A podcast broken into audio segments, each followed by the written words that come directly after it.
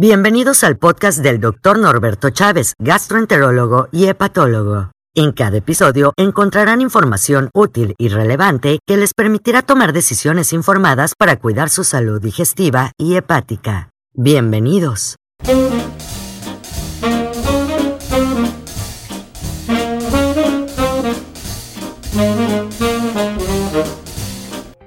Hola, ¿qué tal? ¿Cómo están? Bienvenidos a una nueva emisión de los videos y podcast de Es Mi Gastro. En esta ocasión vamos a dar respuesta a los comentarios del canal de YouTube de enfermedades gastrointestinales. Eh, los invito a que revisen cualquier tema de alguna enfermedad gastrointestinal y hoy nos vamos a enfocar en particular sobre eh, algunos problemas hepáticos. El primero de ellos es sobre un medicamento que se utiliza para el manejo de las varices del esófago, se llama propranolol eh, si quieren saber más del tema, los invito a que en YouTube busquen Propranolol y mi nombre, Norberto Chávez, y van a encontrar un video informativo sobre el tema. Una de las preguntas que hacen es si se puede tomar tadalafil si se está tomando propranolol. Bien, el propranolol es un medicamento que por definición baja la presión arterial, así fue originalmente creado. Después se observó que puede mejorar las varices esofágicas en particular porque también baja la presión dentro del sistema de las venas que pueden sangrar. Entonces, asumamos que es un antihipertensivo, un medicamento que baja la presión arterial. El tadalafil es un inhibidor de fosfodiesterasa que es un primo hermano, un primo hermano más reciente, más rico y más guapo del sildenafil o del comúnmente conocido como Viagra. Es decir, es un medicamento que primordialmente se utiliza para el manejo de la disfunción eréctil. Se sabe que las personas con cirrosis hepática tienen disfunción eréctil por diversos motivos. Uno de los más importantes es la mm, alteración endocrina, es decir, la alteración que tienen en sus sistemas hormonales que les puede ocasionar este problema. Por lo tanto, es frecuente que soliciten atención médica para tratar de resolver este tipo de problemas. Ahora bien, el tema es que la combinación de ambos fármacos puede ser un poquito delicada por el hecho de que bajar la presión arterial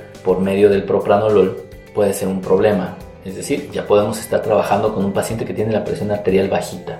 Algo que se sabe también es que el tadalafil puede tener algunos problemas coronarios a nivel del corazón, particularmente en personas que ya conocen que tienen este tipo de problemas. Por lo tanto, si el paciente ya se sabe que tiene un problema cardiovascular, es decir, angina de pecho o ya tuvo un infarto del corazón o toman algunos medicamentos que se denominan nitratos, no se recomendaría la conjunción de estos. Incluso la sola utilización del tadalafil probablemente requiere una evaluación médica correcta antes de que el paciente se lo automedique.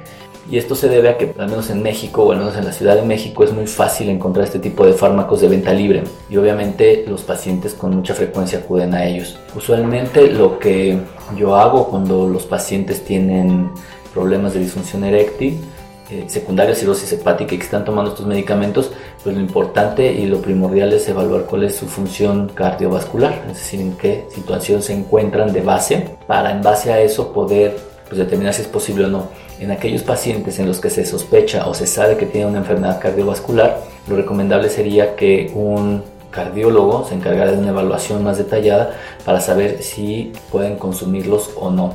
La otra cosa es cuánto impacto tiene el propranolol en la presión arterial del paciente, es decir, si se hipotensa demasiado, porque eso también podría influir, ya que podría bajarle un poquito más la presión y eso lo podría hacer sentir mal, se podría marear, tal vez se podría desmayar, la verdad es que hasta el momento no conozco ningún caso que esté relacionado a este tipo de, problemáticas. En dado caso, y tal vez pudiera ser, habría que detallarlo, poder utilizar fármacos de una vida media más corta, es decir, que su periodo de acción sea más, más rápido. ¿Por qué? Porque obviamente solo van a estar expuestos al efecto del medicamento por un periodo corto de tiempo y no por las tantas horas que puede tener el tadalafil. En conclusión, sí se podría pero se debe de individualizar a cada paciente. No es algo que podamos sugerir de manera sistemática a todas las personas que tienen disfunción eréctil y la verdad es que es preferible que acudan con su gastroenterólogo, con su hepatólogo, muchas veces van a tener una eh, evaluación por parte del urologo para ver si realmente es algo que los puede ayudar y a veces eh, por parte del cardiólogo. Pero es importante tener cuidado ya que es una entidad que puede darles algunos problemas.